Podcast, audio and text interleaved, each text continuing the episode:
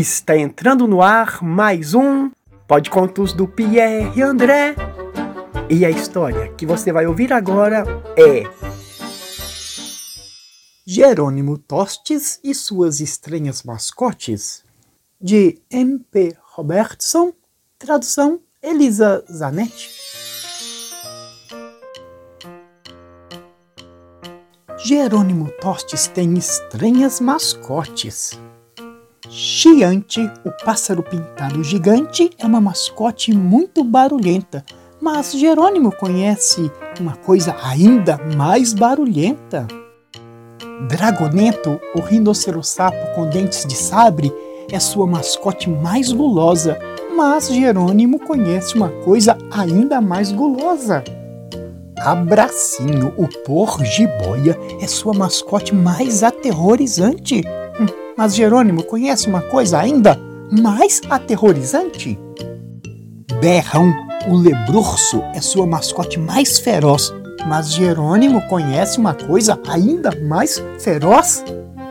O porcão do pântano é sua mascote mais fedorenta. Mas Jerônimo conhece uma coisa ainda mais fedorenta. O Ula Flup, o vai saber o que, é sua mascote mais estranha. Hum, mas Jerônimo conhece uma coisa ainda mais estranha. Pois então, quem é mais babão que o babopótamo? Mais barulhento que o pássaro pintado gigante? Mais guloso que o rinocerossapo de dentes de sabre?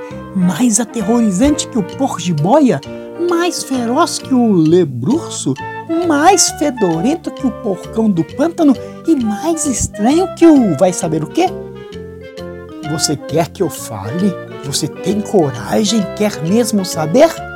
Hum, o irmãozinho mais novo do Jerônimo, claro!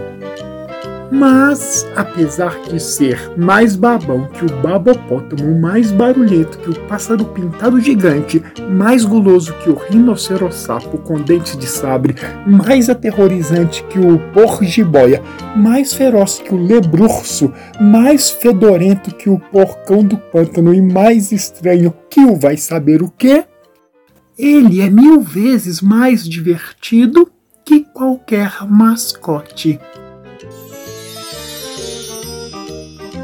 E essa história entrou pela porta da sala e saiu pela janela. Se você gostou, aguarde a próxima. Quem sabe mais bela.